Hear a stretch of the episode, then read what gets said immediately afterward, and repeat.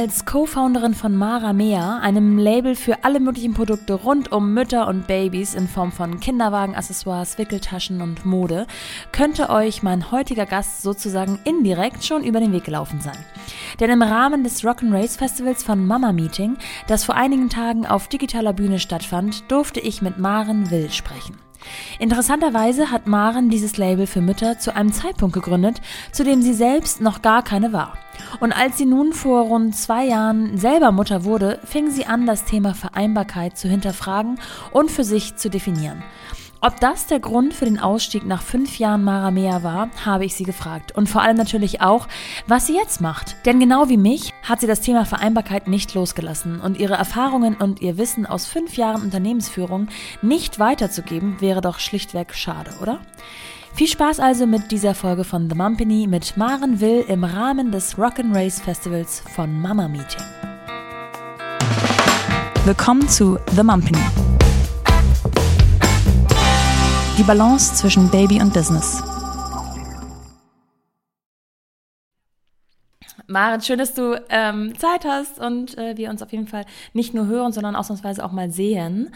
Ähm, für alle Rock and Race Festival Besucherinnen und Besucher. Das ist Maren, ich bin Nora. So sehen wir aus und ähm, wir möchten heute über die Balance zwischen Baby und Business sprechen, beziehungsweise über die Vereinbarkeit von Kind und Karriere. Ähm, wollen wir erstmal ein bisschen abklären, wo bist du, wo sitzt du da gerade? Wie geht es dir? Äh, gut, erstmal danke, dass ich hier sein darf. Ich freue mich sehr. Ähm, ich bin zu Hause, also das ist mein Küchentisch. Ja, ich habe noch kein äh, Büro oder kein Büro mehr ähm, und deswegen wird das, wurde das Kind ausgelagert und äh, ich arbeite am Küchentisch. Ja, sieht bei mir so ähnlich aus. Also ich bin auch ähm, zu Hause im Esszimmer, im größten Raum der Wohnung eigentlich. Ähm, was Besseres gab es jetzt heute nicht, aber das muss äh, für unsere Tonqualität auf jeden Fall reichen. Du hast gerade gesagt, ähm, ich habe kein Büro mehr. Das heißt, du hast schon mal unter anderen Umständen gearbeitet. Du bist aktuell selbstständig, aber du warst auch lange in einer ganz anderen Branche tätig. Ja. Und zwar fünf Jahre lang zuvor. Ähm, kannst du ein bisschen erzählen, was du gemacht hast, fünf Jahre lang ähm, selbstständig? Ja, also ich habe äh, Modedesign studiert ursprünglich, ähm, habe dann lange in der Modebranche gearbeitet und habe 2015 zusammen mit meiner Geschäftspartnerin Maramea gegründet. Ähm, eine Firma für ja. Umstandsmode und Wickeltaschen. Und äh, habe dann fünf Jahre lang die Firma zusammen mit ähm, Dorina, meiner Geschäftspartnerin, geführt und bin dann 2020 im Sommer ausgestiegen und habe mich neu selbstständig gemacht. Da würde ich direkt gerne schon mal bei 2015 einsteigen, weil ähm, 2015 warst du noch keine eigene Mama. Nee. Das finde ich ähm, interessant, dass du dir dann dieses Thema äh, genommen hast, sozusagen, vorgeknüpft hast. Wie kam das dazu? Seid ihr, wart ihr befreundet oder ähm, habt ihr euch tatsächlich auf beruflicher Ebene gesucht und gefunden? Äh, wir haben zusammen studiert an der Esmut in Berlin und ähm, ich hatte dann Dorina gefragt, ob sie mit mir ein Kindermodelabel gründen will, nachdem wir beide in unter unterschiedlichen Bereichen in der Modebranche gearbeitet haben. Und äh, ich habe mich mehr auf Kids-Mode spezialisiert ähm, und sie auf Damenmode. Ja. Und ähm, dann waren wir auf der Messe in Paris ähm, und haben uns auf der Playtime angeschaut, was es so gibt. Und das, was wir vorhatten, gab es irgendwie schon relativ viel und ähm, ja, sind dann auf die Marktlücke mit der ähm, Wickeltasche gestoßen, weil es einfach keine schönen Wickeltaschen gab und ähm, haben dann angefangen, die Wickeltasche für moderne Mamas zu entwickeln, also ohne ähm, äh, ja, Schleifchen, äh, Bärchen, ja. Blümchen, äh, mit einem coolen Design und haben darauf basierend dann quasi unser Produktsortiment erweitert. Wie alt wart ihr zu dem Zeitpunkt? Ähm, 25 und 26. Und gab es schon Kinder oder junge Mütter in eurem Umkreis? Also ich gehe jetzt nur von mir aus und für mich war das Wort Wickeltasche eigentlich bis zur Geburt meiner Tochter ein No-Go würde ich jetzt nicht sagen, aber ich hatte so den Ruf in meiner Clique sozusagen, in meiner Bubble, dass ich ähm, auf gar keinen Fall eine Wickeltasche haben will. Ich gehe immer ohne aus dem Haus, bis ich dann zum ersten Mal mit ihr draußen war und ähm, mir gewünscht hätte, ich hätte eine Wickeltasche dabei äh, und improvisieren musste. Aber ja. ähm, also kanntet ihr den, den Begriff dieser Wickeltasche, dieses, dieser Mythos Wickeltasche schon bereits aus eurer Umgebung oder ähm, wie kam es dazu, dass ihr euch da so als mhm. Nichtmütter mit identifizieren konntet? Ja, also ich habe ja im, im Kids-Bereich gearbeitet und habe zum Beispiel bei Tausendkind die Eigenmarke mit aufgebaut und dann auch immer so ein bisschen mitbekommen, was gesucht wird und ähm, wovon es vielleicht auch nicht so schöne Sachen gibt. Und da war die Wickeltasche auf jeden Fall mit dabei. Ja. Ähm, und ähm, Dorina hat hauptsächlich im Einkauf gearbeitet und ähm, im ähm, ja, Damen- und Herrenbereich. Und das war so eine perfekte Ergänzung, weil wir dann auch mit Umstandsmode weitergemacht haben. Und ähm, das war so eine perfekte Ergänzung zwischen Kinder- und ähm, Mama-Produkten. Ja. Und äh, aber mit glaube, 25, ja, Entschuldigung. Nee, sag du mal, ich wollte dich nicht unterbrechen. Äh, mit 25 hatten wir jetzt noch nicht so viele Mütter im, im Umkreis. Ähm, genau, es kam wirklich eher, dass wir gemerkt haben, da ist Bedarf und dann ähm, uns da so perfekt ergänzt haben mit unseren ähm, ja, Kompetenzen oder unseren Erfahrungen und dann hat sich das so ergeben, genau. Und ihr scheint ja auch wirklich dann ähm, eine Marktlücke gefunden zu haben, weil ich glaube, die Marke Maramea kennt ähm, mittlerweile fast jede Mutter ähm, oder ist schon mal auch vielleicht unbewusst über den Weg gelaufen. Ähm, mittlerweile sind ja viel mehr Produkte Konzept, Inhalt sozusagen. Wie habt ja. ihr das Ganze angegangen? Wie schnell seid ihr gewachsen? Wurde das gleich so erfolgreich, wie man es heute in, ja, in Augenschein nimmt? Ja, also wir waren da selbst ein bisschen überrumpelt. Wir sind, wir haben mit einer Musterkollektion gestartet und haben die ersten Taschen wirklich in der Küche gefärbt und ähm, den Schnitt entwickelt und ähm, sind dann damit auf die erste Messe nach Paris gefahren und wussten ja gar nicht, was uns erwartet. Also äh, ja, man, man weiß ja nicht, ähm, gibt es Bedarf für das Produkt, wie viele Händler ordern dann tatsächlich. Ähm, und sind dann aber nach der ersten Messe mit tatsächlich 30 Händlern, also 30 Orders von, von Händlern äh, rausgegangen oder nach Hause gefahren und ähm, dann wow, ging das ja. alles ziemlich schnell, ja. Und ihr hattet zu dem Zeitpunkt aber eigentlich keine richtige Produktion außer die eigenen vier Wände? Genau, ja, also mit der Musterkollektion schon, ja. Wir haben dann schon auch die Muster weiterentwickelt und fertig entwickelt mit den Produzenten, aber die ersten Messemuster sind quasi in der Küche entstanden. Ihr seid dann gewachsen und du bist Teil des Ganzen gewesen ähm, fast fünf Jahre lang. Ähm, du hast auf deiner jetzigen Homepage beschrieben, dass das ein Unternehmertum mit Höhen und Tiefen war. Kannst du so ein bisschen zusammenfassen, was so typische Höhen und typische Tiefen für dich waren?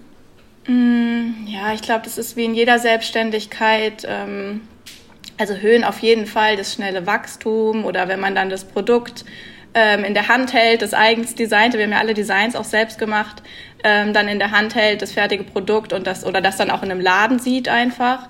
Ähm, das war immer so ein super schönes Gefühl und auch generell unser Wachstum. Also wir sind ja relativ schnell gewachsen, haben dann viele Händler in, in ähm, relativ schnell 14 Ländern auf der ganzen Welt gehabt. Ähm, hatten auch relativ viel Presse von Anfang an. Also es gibt, also Höhen gab es wahnsinnig viele. Ähm, haben dann auch beim Businessplan Berlin-Brandenburg äh, mitgemacht und gewonnen. Ähm, und ähm, Tiefen, ja, ich glaube, es ist immer so ein, so ein ähm, es sind immer Ups und Downs. Ne? Also es ist ja so ein, so ein äh, wahnsinniges äh, ähm, auf und ab äh, in der Selbstständigkeit. Und ähm, wir hatten zum Beispiel einmal, dass eine komplette Kollektion im Zoll festhing und dann mussten wir halt äh, irgendwie super schnell reagieren und schauen, dass wir diese Ware wiederfinden oder ähm, ein oder rauskriegen aus dem Zoll. Und einmal ähm, war einfach Ware verschollen zum Beispiel. Die war dann an ja. irgendeinem Flughafen zwischengelandet. äh, also das, das waren auf jeden Fall große Herausforderungen. Ja. ja, das sind die Herausforderungen, die man äh, überhaupt nicht einplant und die halt nicht nur ähm, zwischen Montag und Freitag passieren, sondern dann gerne auch am Wochenende oder so. Ich glaube, das ja. kennt jeder, der ja. selbstständig ist. Trotzdem muss man unterm Strich sagen, die Geschichte klingt so erfolgreich, dass man sich natürlich wundern könnte, warum du ausgestiegen bist.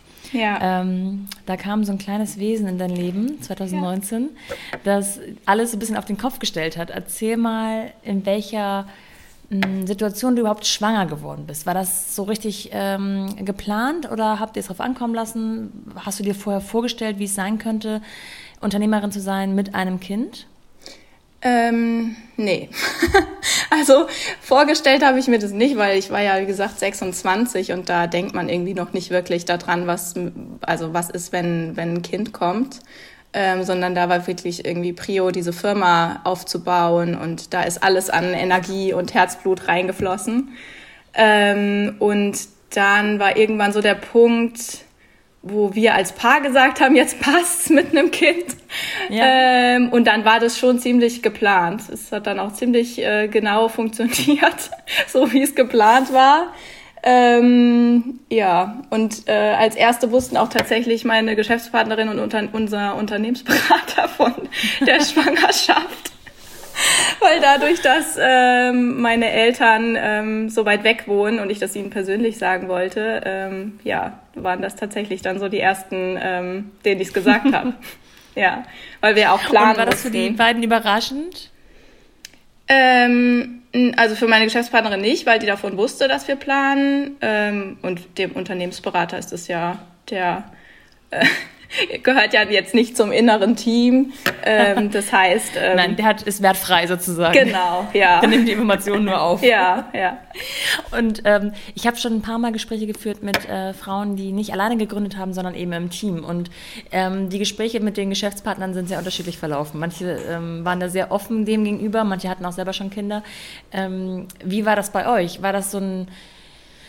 Fiel es dir schwer, zu beichten, sozusagen, dass es jetzt tatsächlich so losgeht? Oder ähm, habt ihr es beide auf euch zukommen lassen und gedacht, das kriegt man easy hin?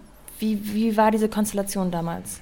Mm, also das war natürlich schon schwierig, weil man sich dann, also ich habe mir natürlich dann schon viele Gedanken gemacht, was ist, wenn das Kind da ist, ähm, wie organisieren wir das alles, ähm, kann sie mich da eine Zeit lang vertreten oder auch die Mitarbeiter, wir hatten ja auch Mitarbeiter, ähm, ja, wie sind da so die ganzen Prozesse und Abläufe? Und ich fand es extrem schwierig, weil es kaum Role Models gab damals. Mhm. Also es oder ja, es gab ziemlich viele Gründerinnen, die davon berichtet haben, wie es ist, ohne Kind zu gründen ähm, oder halt mit Kind, aber so dieses Zwischending, dass man erst ohne Kind gründet und dann ähm, schwanger wird, da hat irgendwie keiner drüber gesprochen öffentlich, also zumindest sehr wenige und dann sehr undetailliert. Das heißt, man wusste gar nicht so richtig, wo man sich da drauf einlässt. Man weiß ja auch nicht, wie das Kind dann im Endeffekt ist oder wie die Schwangerschaft ist.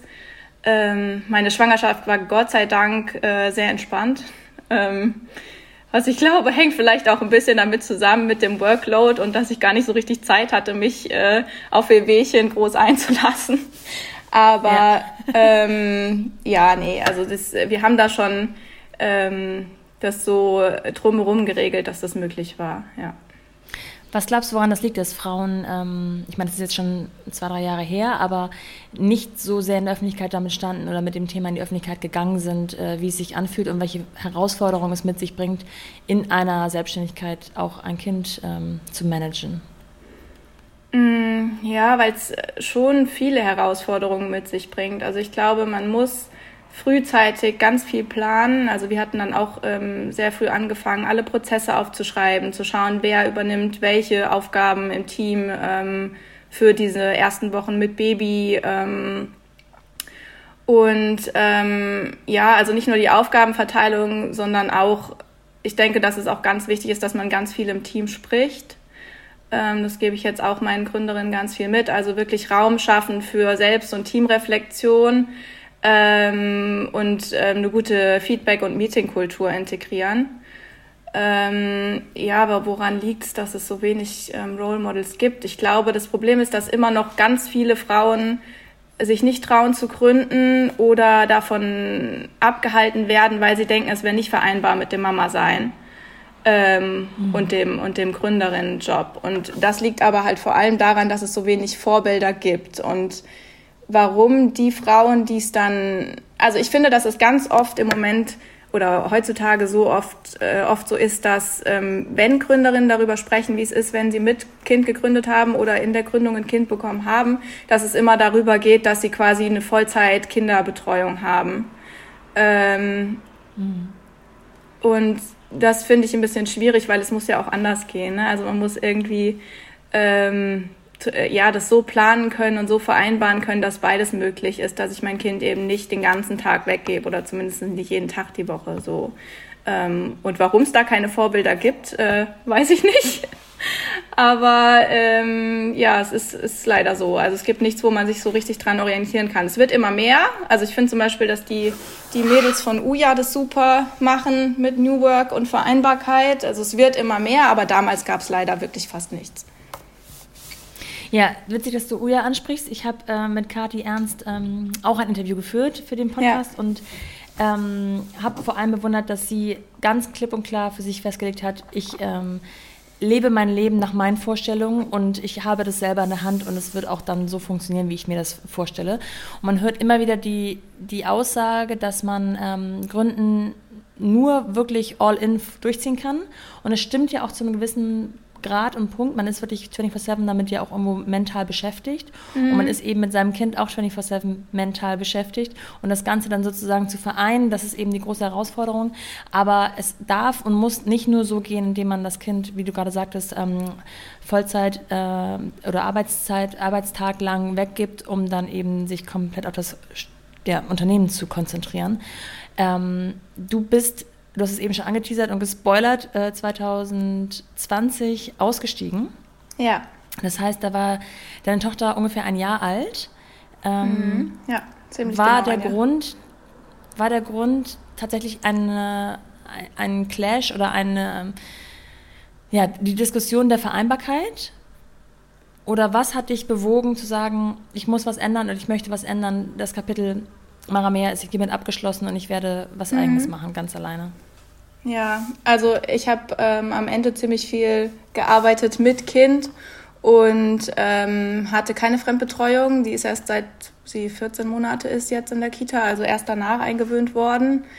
Ähm, und also es war mit Sicherheit ein großer Grund, dass dieser dieser Change in meinem Leben war. Also Lotti hat da ganz viel verändert, ähm, vor allem was meine Prioritäten angeht. Also irgendwie, was vorher super wichtig war, war dann auf einmal nicht mehr so wichtig. Mhm. Ähm, und da war halt auch einfach dieser kleine Mensch, der auch meine Aufmerksamkeit gebraucht hat. Äh, das konnte man vorher auch gar nicht so einschätzen. Also vorher hätte ich, glaube ich, gesagt, ich äh, gebe mein Kind den ganzen Tag in Fremdbetreuung und dann war das Kind da und dann war das nicht mehr vorstellbar für mich. Vor allem nicht, wenn sie noch so, als sie noch so klein war.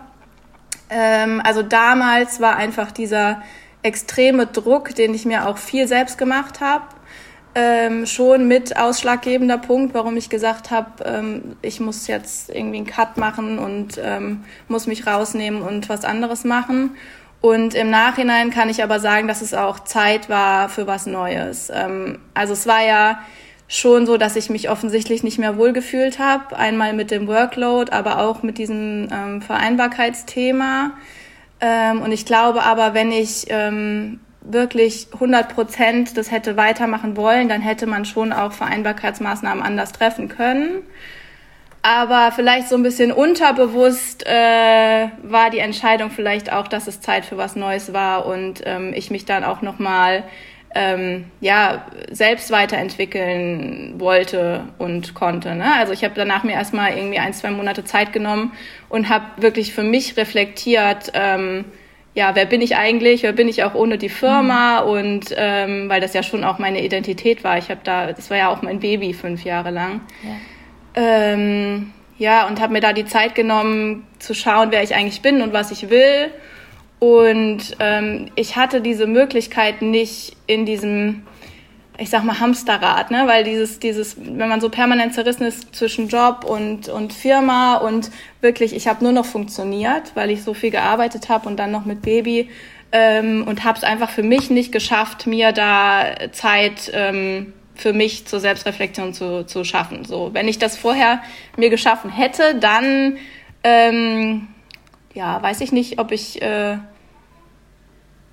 da anders drüber gedacht hätte, aber im Nachhinein war es auf jeden Fall Zeit für eine Weiterentwicklung. Und ich habe das gebraucht auch für mich, um mich quasi mal zu reflektieren. Also für mich war das extrem wichtig für meine Persönlichkeitsentwicklung. Ich hatte halt auch nie wirklich Zeit, ähm, mich so in dieser Mama-Rolle zu finden, ne? weil ich mhm ähm, da relativ früh wieder eingestiegen bin und ähm, mir auch viel zu wenig Urlaub genommen habe. Also größtes Learning auf jeden Fall oder größte Erkenntnis aus diesen fünf Jahren Selbstständigkeit ist, ähm, dass man sich auch um sich selbst kümmern muss. Ne? Mhm. Oh ja. ja. Wie lange warst du denn nach der Geburt tatsächlich draußen? Ähm, ja, so um die, um die acht Wochen und dann habe ich mhm. langsam wieder ja. ja. Also ich habe schon immer mal im Bett ein bisschen was gemacht, ja, aber ja. Ich, wurde, ich wurde da die ersten Wochen schon sehr gut vertreten, ja. Und dieser Begriff der Vereinbarkeit, ähm, rückte der quasi in der Schwangerschaft näher, dass du dich damit auseinandergesetzt hast? Oder war dir schon vorher ähm, das Thema Vereinbarkeit ein, ein Begriff, weil ihr vielleicht Mitarbeiterinnen habt oder hattet, ähm, die selbst Mütter waren? Ja, nee, also das war mir schon vorher ein Begriff, jetzt vielleicht nicht so detailliert, wie ich mich jetzt gerade damit beschäftige so, oder danach mit beschäftigt habe. Ähm, aber wir haben das schon für unsere Mitarbeiterinnen ähm, geschaffen. Ne? Also wir hatten in Teilzeit Mitarbeiterinnen und auch ähm, mit Kind und auch alleinerziehend und ähm, haben da schon geschaff, äh, geschaut, dass sie irgendwie im Homeoffice arbeiten können, flexibel arbeiten können. Ähm, ja, also wir hatten schon, schon gute Vereinbarkeitsmaßnahmen für unsere Mitarbeiterinnen. Ähm, aber ich für mich habe es halt äh, ja, nicht, so, nicht so gut hinbekommen. Oder Was war denn so deine Vorstellung von dem Ganzen? Ähm, wenn du das mal die Vorstellung vor der Geburt vergleichst mit dem, wie dann die Realität sich wirklich anfühlte? Ja, ich, ich hatte da, also ich hatte gar nicht so richtig eine Vorstellung, weil man ja nicht weiß, wie das mit Kind ist dann. Aber ich dachte schon so, naja, ich fange dann an zu arbeiten, wenn das Baby schläft. Das war dann im Endeffekt auch so. Aber ähm, was ja dann auch zu meinem Ausstieg geführt hat. Also ich habe dann die Schlafphasen genutzt und habe dann halt selbst nicht wirklich viel geschlafen ähm, und mich gar nicht mehr um mich Tipp selbst ist doch immer gekümmert. Schlaf, wenn das Baby schläft. Ne? Ja, ja, genau. Also das, das äh, gab es so in dem Sinne nicht. Ähm, hätte ich vielleicht mal lieber gemacht. Aber ähm, ja, so eine richtige Vorstellung hatte ich nicht. So. Und das ist ja auch dann, also ich habe ein sehr pflegeleichtes Baby bekommen, muss man dazu sagen. Meine, meine Schwangerschaft war super easy und das Baby war sehr pflegeleicht. Aber trotzdem hat das Kind ja Bedürfnisse gehabt und musste. Ja, ja also genau. Und wir haben das ähm, ziemlich zeitnah dann 50-50 aufgeteilt, mein Partner und ich, der ist auch selbstständig. Ähm, und ich war dann halt eben im äh, Büro und habe abgepumpt und bin dann nach Hause und habe das Kind übernommen und er ist arbeiten gegangen. Ähm, ja, das war machbar, aber dann irgendwann ja. an einem bestimmten Punkt mit dem Workload auch nicht mehr, ja. Ja, das glaube ich. Also 50-50 ähm, ist so ein Stichwort, was ähm, dann hin und wieder fällt. Und es ist ja immer schon mal so ein Yay, wenn man das hinkriegt mit 50-50. Und mhm. auch der Partner dazu auch die Möglichkeit hat. Ne? Man, es kann halt auch nicht einfach jeder im 50-50-Modell nee. arbeiten. Das hängt natürlich ja. auch sehr stark davon ab, was der andere macht. Aber selbst wenn man es theoretisch kann, ist es ähm, sehr, sehr anstrengend äh, in einer Zeit, wo man vielleicht noch dazu stillt. Ähm, der Körper, also das, das zerrt ja auch an einem ähm, sowohl körperlich als auch mental. Und das Ganze dann tatsächlich umzusetzen über einen längeren Zeitraum ist eine große Herausforderung, genau. die man genau. manchmal erst ähm, nachempfinden kann, wenn man wirklich drinsteckt und nicht schon vorher von einer Freundin irgendwas erzählt bekommt. Ja. Oder von einer Mitarbeiterin. Ähm, okay, du hast dich also dann entschieden, dieses erste Baby quasi loszulassen. Es fühlte sich mhm. wahrscheinlich in dir auch richtig an. Trotzdem, aus eigener Erfahrung kann ich sagen, es ist immer ein weinendes und ein lachendes äh, Auge dabei. Ja. Ähm, wie war das für dich, das überhaupt erstmal für dich zu Hause klarzukriegen, dann im engeren Rahmen zu kommunizieren und dann auch im größeren und auch deiner Geschäftsführerin gegenüber ähm, zu kommunizieren? Hm. Ja, also das war für mich eine ganz und gar, gar nicht eine einfache Entscheidung. Ne? Das war eine sehr schwierige Entscheidung, weil ich in dem Moment ja einfach nur wusste, ich muss irgendwas ändern, weil so kann es nicht weitergehen mit dem Workload und Baby und alles zu viel. Ähm, und ähm, wusste halt, dass ich was ändern muss, aber diese, diese Erkenntnis mit der, dass ich mich eigentlich äh, weiterentwickeln wollte, musste, das kam ja erst später. Das heißt, in dem Moment war ich wirklich einfach nur wie in so einem Hamsterrad und habe gesagt, das muss ich was ändern. Ähm, ja. Und dann haben wir zusammen über, also ich habe das dann sehr früh mit ihr kommuniziert und dann haben wir überlegt, ähm, wie kann man da mehr Vereinbarkeit für mich schaffen oder wie kann man auch Strukturen in der Firma vielleicht ändern. Ähm, äh, bleibe ich vielleicht noch in irgendeiner Weise in der Firma oder ähm, bin ich nur noch ausführend tätig. Also da gab es viele Überlegungen, aber irgendwie hat ähm, sich da nichts von richtig angefühlt und dann war die Entscheidung relativ schnell klar, dass ich da ähm, komplett aussteige und mich dann auf was Neues konzentriere. Ja. Und du hast dann schon eben angedeutet, du hast dir dann so eine Zeit lang gegeben, ähm, ein, zwei Monate, was ich übrigens auch nicht so wahnsinnig lange finde. Also ich hätte auch verstanden, wenn du gesagt hast, äh, hättest, ich brauche noch ein bisschen mehr Zeit. Aber ja. hast dann eigentlich genau dieses, diese Problematik, diese Herausforderung zu deinem jetzigen neuen, zu deiner jetzigen neuen Mission gemacht, ja. nämlich äh, Vereinbarkeit für Mütter zu schaffen, beziehungsweise diese darin zu bestärken und zu, anzuleiten sozusagen. Ähm, ja. Das hast du jetzt aber nicht einfach nur gemacht aus deinem eigenen ähm, Kenntnisstand heraus, sondern du bist, hast dich auch weiter ausbilden lassen. Ja. Ähm, erzähl mal, wie das genau aussieht. Was macht man da oder was, was hast du ma machen können? Hm, also ich habe äh, mir auch nicht diese zwei Monate gesetzt, äh, dass ich da jetzt fix irgendwie wissen muss, was ich mache, sondern es ging ja wirklich darum, erst mal raus zu sein und mal wieder so ja, mich selbst zu finden, hört sich so ein bisschen blöd an, aber eigentlich ging es darum, ne? Ja. Ähm, und auch rauszufinden, was ich machen will, jetzt auch die nächsten Jahre und was mir Spaß macht und wo ich mich weiterentwickeln kann. Und das ging dann, ich glaube, auch ein bisschen durch Corona, weil man sonst jetzt nicht so, wir wollten zum Beispiel einfach eigentlich drei Monate reisen, was dann flach ja. gefallen ist. Und ähm, dadurch ging das mit Sicherheit ähm, deutlich schneller, weil man dann einfach viel zu Hause war. Und der Plan war eigentlich, mich länger rauszunehmen. Aber ich kann nicht so gut nichts machen. Also nichts machen ist es ja auch nicht. Ich hatte ja auch noch das Kind.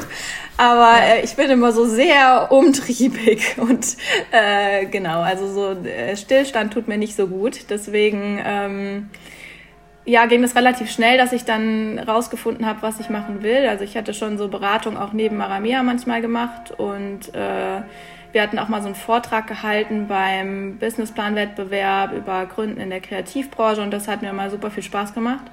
Ja. Ähm, da war aber nie Zeit für das jetzt noch. Ne? Also wir hatten mehr als genug zu tun mit Maramea und da war keine Zeit, sowas noch nebenbei zu machen.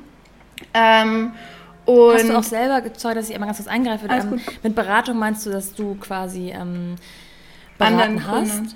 Genau, anderen Gründern quasi erzählt. Hast du auch mal andersrum ähm, selber Coachings in Anspruch genommen oder dich ausgetauscht mit jemandem, der das wiederum als Beratung anbietet?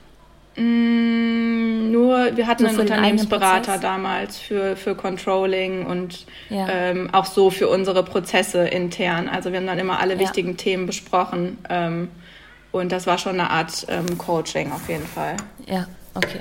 Mhm. Soll ich mal kurz notieren? Mhm. Ist bei dir irgendwo eine ähm, Uhrzeit angezeigt? Bei mir 12.04 Uhr. aber nicht beim Video. Nee, 12.04 Uhr. Nee, aber äh, im Video, wie viele Minuten wir gerade aufnehmen? Nur, dass ich weiß, wo ich was... 29 Minuten. Ach so. Okay. Sorry. Das ist, weil mein Handy auf ähm, Ja, habe ich auch das Problem. Ja. Ach so, okay. stimmt, du bist ja nicht im Flugmodus. Ja, ja, klar, ist ja nicht so mhm. wild. Finde ich nicht so schlimm. Ja, okay. Ähm, Weiter okay, weil Beratung habe ich gerade gefragt. Genau. Ja. Ja, äh, Unternehmensberater. Ja. Habe ich erzählt gerade, was, was Achso, hast du ja schon. So. okay, also der Gedanke in deinem Kopf wuchs, dass du quasi ähm, ja, dieses Thema aufgreifen willst und vielleicht beratend an andere Mütter oder auch noch nicht Mütter, Frauen, die sich mit dem Thema auseinandersetzen, weitergeben möchtest. Äh, wie geht man das denn an? Hast du gegoogelt, was man so ähm, als ähm, Weiterbildung, als Kurse machen kann? Oder wusstest du hm. von jemandem, der das schon ähnlich anbietet? Also ich glaube, ich muss erstmal noch mal einen Schritt zurückgehen, weil ich war erst bei der, bei der Beratung für äh, Frauen, die sich oder generell Gründer, die sich, also Menschen, die sich selbstständig machen wollen. Ähm, damit bin ich gestartet, also einfach mit ja. meiner Expertise und meinen Erfahrungen aus den letzten fünf Jahren Unternehmertum quasi. Mhm. habe ich andere, ähm, hauptsächlich Frauen beraten, die sich selbstständig machen wollen. So, also da geht's wirklich um, mache ich auch heute noch, äh, um Firmenaufbau, ähm, Selbstständigkeit, ja, nein, Entscheidungsfindung, Rollenfindung und dann so von A bis Z Firmenaufbau. Und ähm, dieses Vereinbarkeitsthema war dann dadurch, also durch meinen Ausstieg, aber auch so generell, weil ich mich damit privat natürlich sehr viel beschäftigt habe, wie ich das in Zukunft besser machen kann. Für mich ähm, ein großes Thema. Und dann habe ich den Vereinbarkeitsmanager-Lehrgang von Mama Meeting gemacht, von der IHK ja. in Köln. Und ähm, bin da nochmal sehr viel mehr ins Detail gegangen, also auch für wie berate ich Unternehmen, dass sie mehr Vereinbarkeit ähm, schaffen können für ihre Mitarbeiter oder Führungskräfte. Ähm, und habe dann mein Konzept, mein Abschlusskonzept ähm, mit Vereinbarkeit, also wie schaffen GründerInnen äh, Vereinbarkeit für eigenes Unternehmen von Anfang an, also ab der Gründung, weil es eben ganz oft darum geht, ähm, wie man ja Vereinbarkeit in bestehende Unternehmen integrieren kann oder für sich privat Ähm, aber es ist ja eigentlich extrem wichtig, dass man das quasi von Anfang an beim Unternehmensaufbau, in die Unternehmensphilosophie und in die Unternehmenskultur mit einbaut. Ähm, dass man eben ja. für die Gründerinnen das von Anfang an schafft ähm, und sich den aktuellen Status anschaut und schaut, wo an welchen Stellschrauben kann man ähm, drehen, ähm, aber eben auch dann für zukünftige MitarbeiterInnen die Möglichkeit schafft für Vereinbarkeit. Ja.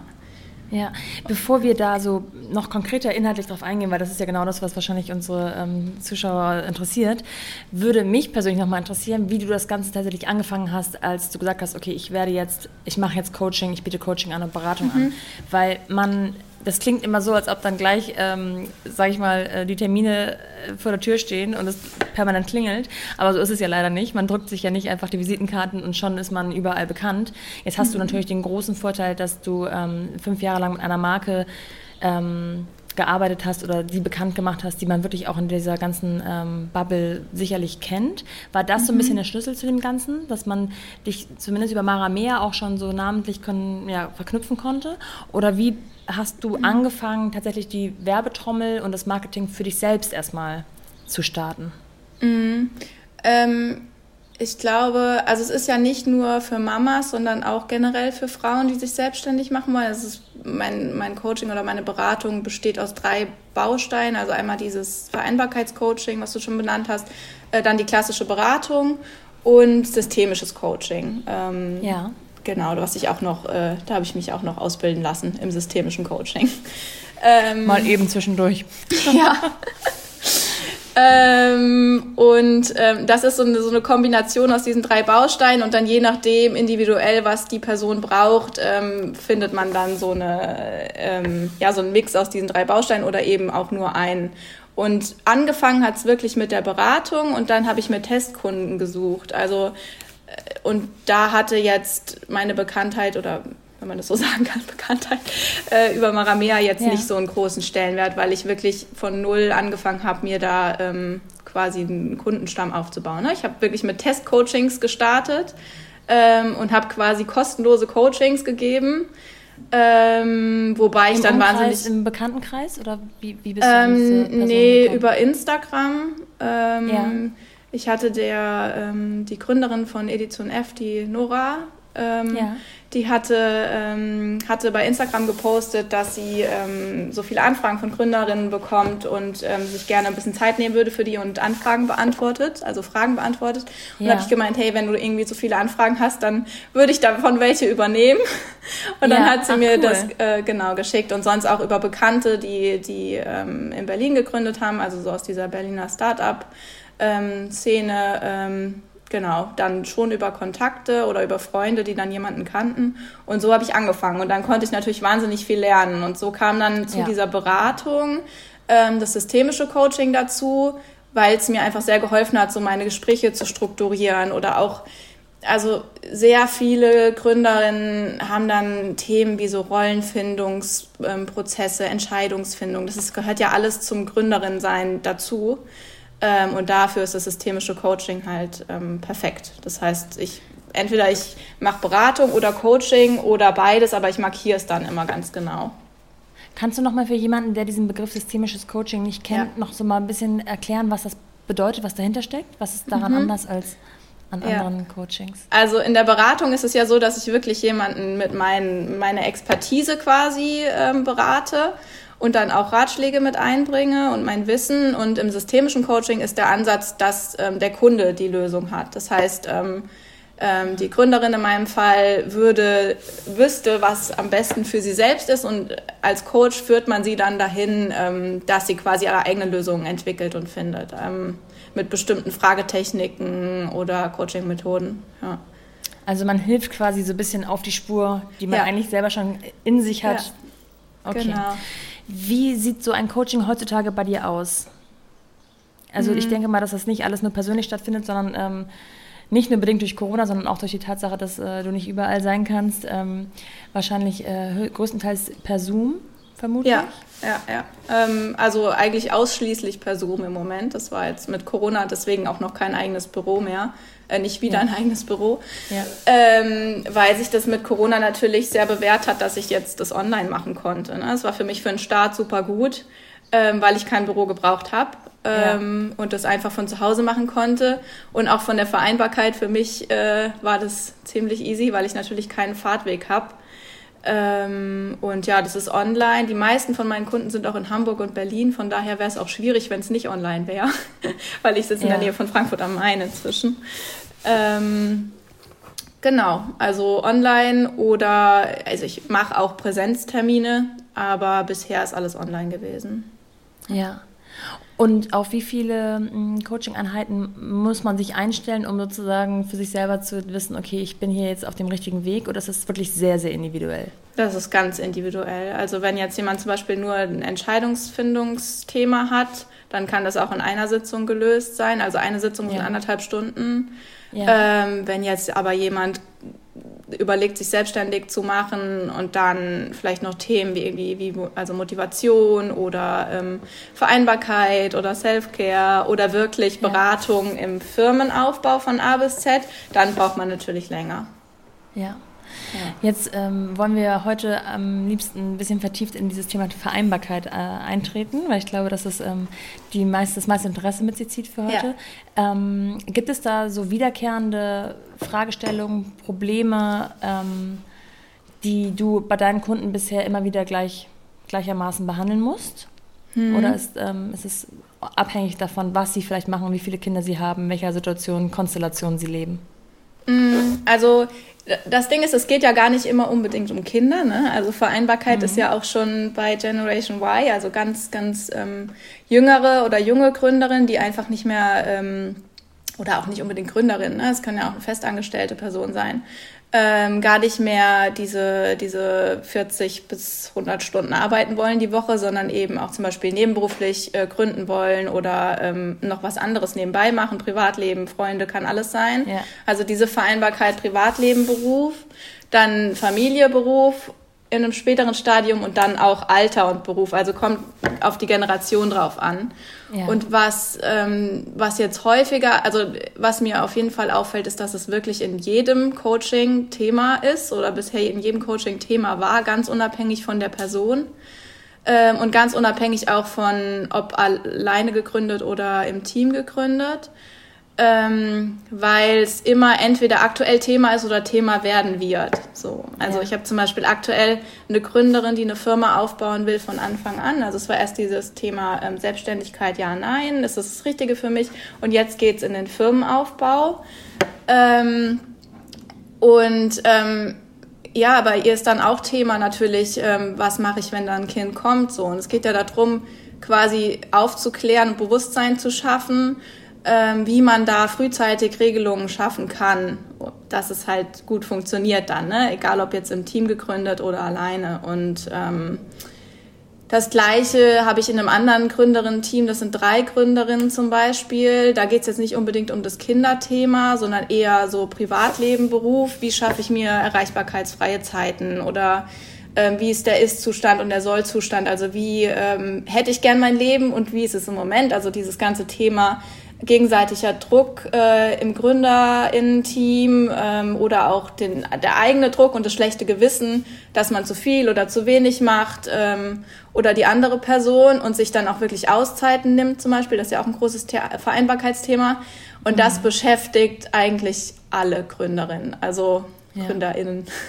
ähm, ja. Weil das ja ganz unabhängig davon ist, ob ich jetzt ein Kind habe oder nicht. Ne? Also dieses Thema sich äh, Auszeiten zu schaffen oder alles miteinander zu vereinbaren, ist, ist ähm, eigentlich bei jedem, jeder Gründerperson ähm, aktuell.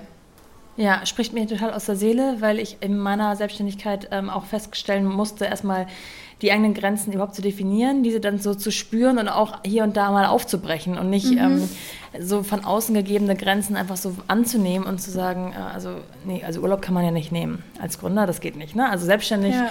bist du selbst, äh, du bist immer selbst und ständig und sowieso und das geht nicht. Und ja. dann auch mal zu, zu relativieren, was einem wirklich gut tut und ähm, dass dazu auch gehört, dass man mal zwei Wochen nicht so sehr ans Unternehmen denkt. So gar nicht ist vielleicht nicht möglich, aber nicht so sehr. Mhm. Ähm, und dass man sich auch, ja, dass man sich auch mal ersetzen lässt. auch wenn es nur zeitweise ist, aber dass es auch machbar ist und das Leben weitergeht. Ja. Ähm, außerdem spricht es mir so sehr aus der Seele, weil ich ja eben genau kurz vor meiner Tochter mein Geschäft aufgegeben habe, um auch herauszufinden, wie ist denn das dann auch? Also deswegen äh, will ich ja auch in den Austausch gehen mit Menschen wie dir zum Beispiel, ähm, um herauszufinden, was ist denn überhaupt machbar? Ähm, wie kann ich meine Familie, in meinem Fall ist es ja die Vereinbarkeit mit dem Kind, ähm, integrieren in, ein, äh, in eine Selbstständigkeit. Und mh, du hast auf deiner Homepage geschrieben, eigentlich kann das jeder leben. Ähm, gibt es denn so Ansätze, wie man, so, so Tipps, die du am Anfang einem mitgeben kannst? Muss man erstmal bei sich sein und ähm, in sich fühlen und sich sozusagen die, das Wunschleben vorstellen und vielleicht mal aufmalen oder aufzeichnen oder mhm. aufschreiben? Oder wie wären so die ersten Steps, um heraus überhaupt sozusagen anzufangen und herauszufinden, was ist überhaupt mein Ziel? Ja, also das ist eine Methode, die ich in ziemlich vielen Coachings mache. Ne? Einfach mal aufzuschreiben, was ist der Ist-Zustand und was ist der, der Zustand, den ich mir eigentlich wünsche, um dann halt einfach rauszufinden, ähm, wo sind da Differenzen und wo kann man da ein bisschen dran schrauben, um das quasi mehr zum Sollzustand ähm, hinzubringen. Und das sind so ganz kleine ähm, Dinge wie zum Beispiel erreichbarkeitsfreie Zeiten, habe ich vorhin, glaube ich, schon mal kurz gesagt, ja. ähm, dass man, wenn man zum Beispiel im Gründerin oder Gründerteam, Gründerinnen-Team äh, arbeitet, ähm, dass man sich gegenseitig Auszeiten schafft, also wo man einfach auch nicht erreichbar ist, ne? dass man Kernzeiten festlegt, ähm, dann, dass man feste Meetings ähm, feste Meetings ähm, festlegt oder in die Unternehmenskultur integriert äh, wo man auch mal sagt, was gut läuft, was schlecht läuft, damit sich keine, keine Probleme oder Themen anstauen, ähm, dass man eine ganz offene Kommunikationsweise hat ähm, und dann im, also im Kleinen kann man natürlich ganz viel machen, ne, für sich als, als Gründerin strukturmäßig. Also ich finde vor allem Aufgaben priorisieren super wichtig. Also es ist alles eine Sache von Priorisierung. Ne? Priorisiere ich jetzt mich selbst nach oben oder die Firma? Ähm, oder das Kind und ähm, das einfach immer wieder neu zu überdenken und zu schauen, eben wenn es einem vielleicht gerade mal nicht so gut geht, ist es jetzt wichtiger, dass ich in der Firma bin oder ist es wichtiger, dass ich mich ausruhe und mir die Zeit nehme, weil ich sonst vielleicht länger ausfalle? Mhm. So, also was ist, was, ja. was kostet die Firma und mich auf Dauer mehr? So, da bewusst ranzugehen, bringt schon ganz viel Veränderung. Magst du uns äh, Einblicke in deine persönliche Definition der Vereinbarkeit geben? Also welche Art von Vereinbarkeit lebst du aktuell und bist du schon an der um, ja, Best Case oder musst du selber noch gerade an dir arbeiten? Mm, ich muss noch arbeiten an der Kommunikation mit meinem Partner. Das ist nämlich auch, glaube ich, ein ganz wichtiges Thema. Also ich habe einen super aufgeschlossenen äh, Partner, der da alles mitmacht. Äh, wo ich sehr dankbar für bin. Das ist natürlich auch immer ein großes Thema, ne? wie man das äh, zu Hause regeln kann. Ja. Ähm, und bin gerade sehr zufrieden, weil ich mir natürlich jetzt mit diesem Wissen das, äh, das ganz anders schaffen konnte. Ne? Also ich kann jetzt Termine annehmen, wenn ich möchte und kann mir die so legen, wie ich halt Zeit habe und wo das Kind nicht äh, zu Hause ist. Ähm, meine Tochter geht jetzt in die Kita ähm, und ist zwei Nachmittage bei meinen Eltern. Ähm, mhm. Und ähm, genau, jetzt ist die Kita zum Beispiel drei Wochen zu, dann machen wir wieder 50-50, dass mein Freund sie vormittags nimmt und ich nachmittags.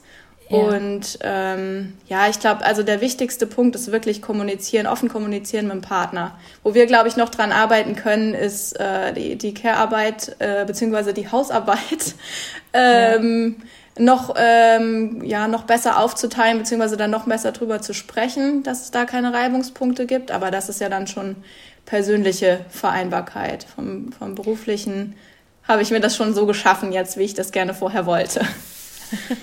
Jetzt haben wir diese Woche schon ein paar Mal äh, gesprochen, weil nämlich das Thema Kind krank und auch man selber krank ja jetzt nicht ausbleibt. Mhm. Das, da kann man noch so ähm, eine perfekte Vereinbarkeit leben, das passiert einfach und dann ist ja. mal kurzzeitig alles auf dem Kopf. Ähm, sind das dann die Momente, die dich an äh, Grenzen bringen, die du sonst nicht so sehr hast, ähm, weil es einfach nicht so richtig planbar ist und von heute auf morgen passiert? Oder ähm, kennst du noch andere Herausforderungen? Mm, ja, ich glaube, das ist schon so eine der größten Herausforderungen. Also wir waren jetzt gerade zwei Wochen quasi komplett raus mit erst Kind krank und dann äh, ich krank und dann Freund krank. Ähm, ja. äh, und dann dementsprechend natürlich auch keine Kita und nicht Oma und Opa. Äh, also konnten das Kind ja. auch nicht zu Oma und Opa geben, logischerweise, wenn es krank ist. Ähm, und das war schon, war schon schwierig, äh, wobei ich auch sagen muss, ich war selbst so krank, dass ich nicht hätte arbeiten können. Ähm, und ja, da muss man natürlich dann viel drumherum ja. organisieren. Ne? Aber das ist halt auch was, was ich gelernt habe, dass es wichtiger ist, dass ich mich da wirklich mal dann, wenn ich so krank bin, eine Woche rausnehme und dann nicht wieder mit dem Laptop im Bett liege ähm, was ich früher eigentlich durchgängig gemacht habe. Ne? Ja. Also dass man so dieses sich selbst belügen und dann sagen, ja, so ich arbeite ja eigentlich gar nicht, weil ich jetzt im Bett liege und im Homeoffice bin, ja. aber man arbeitet halt trotzdem.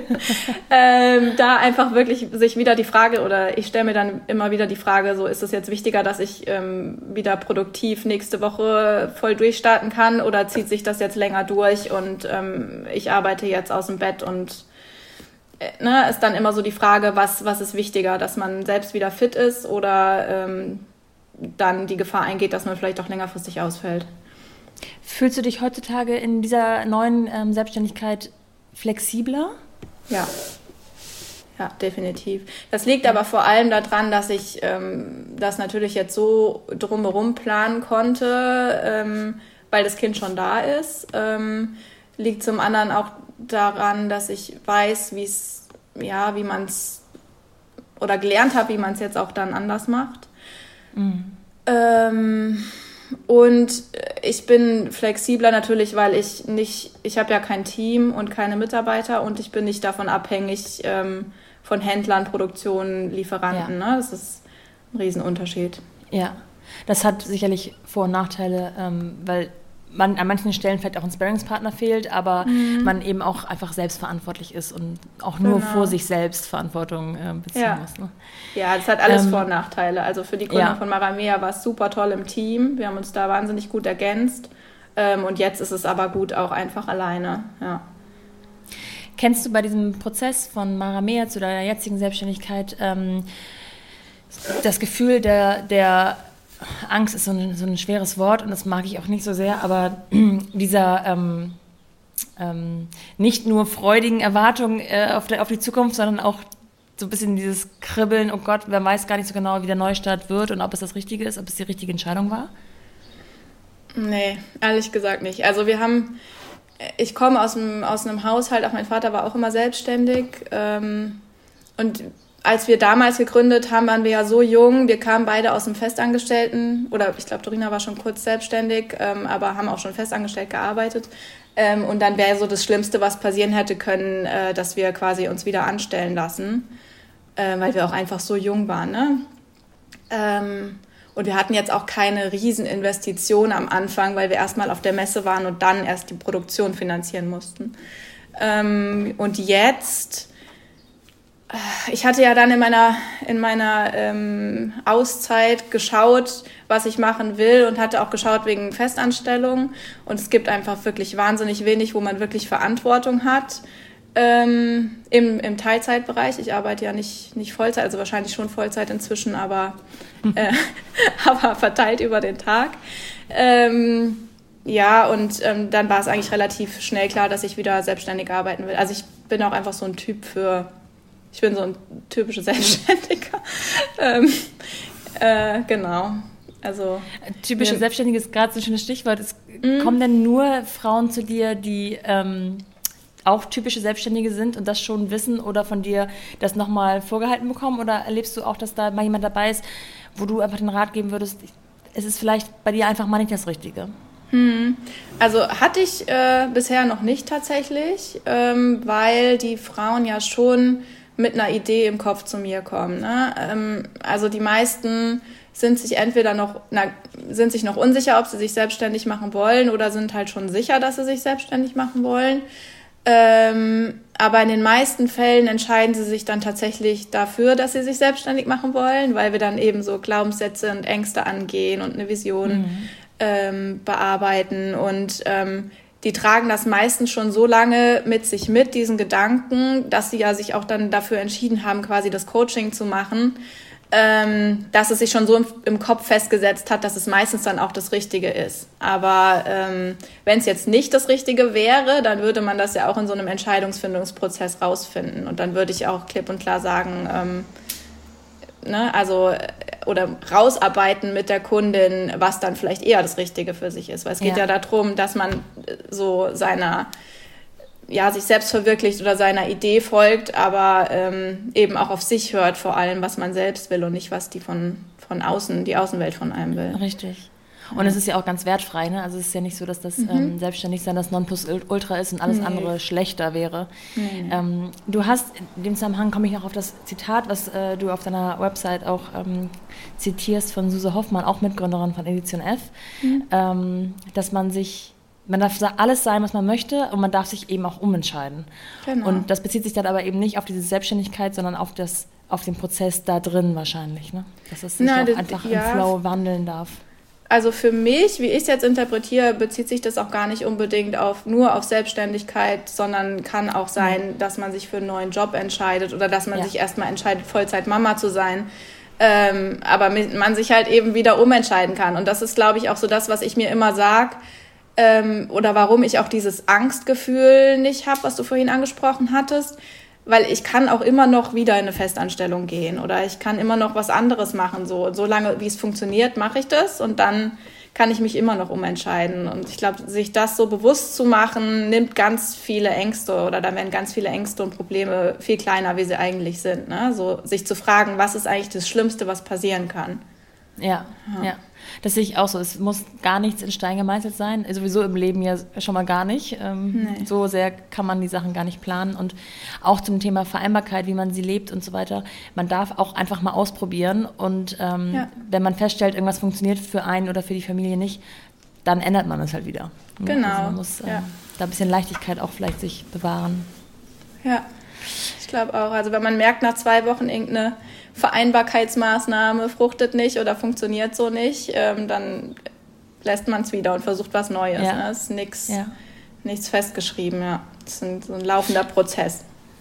Ähm, aus deiner Erfahrung heraus, ähm, die Art und Weise zu gründen, mhm. unterscheidet die sich zwischen äh, Männern und Frauen, zwischen Frauen mit und Frauen ohne Kinder?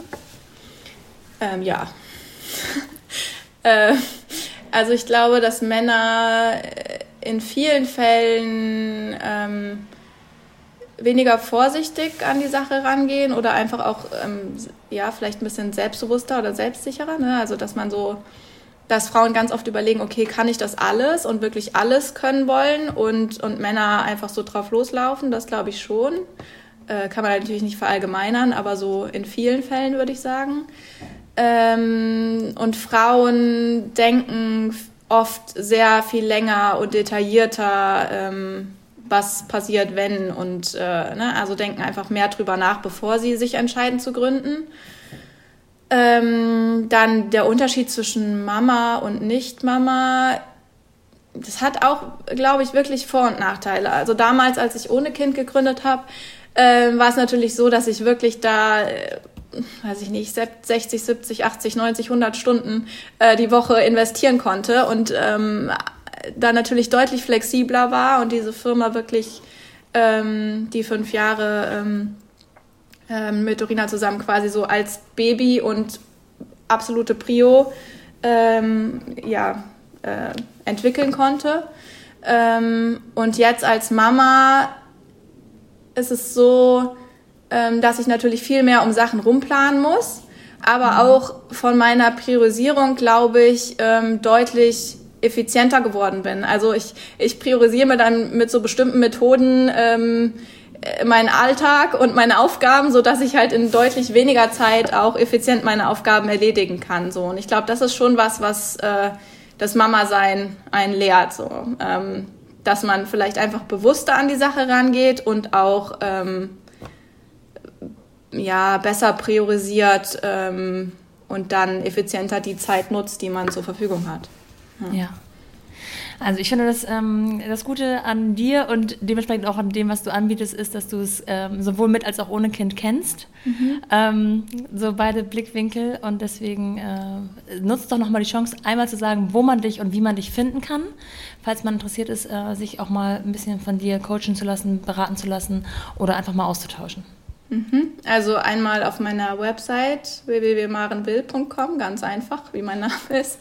Ähm, ja. Oder bei Instagram Marenwill Coaching. Ähm, ja, oder bei LinkedIn findet man auch meinen Werdegang zum Beispiel, wenn man schauen möchte, was ich so beruflich vorher gemacht habe und welche Ausbildung und so. Einfach anschreiben und dann. Ähm, genau, ja. ja.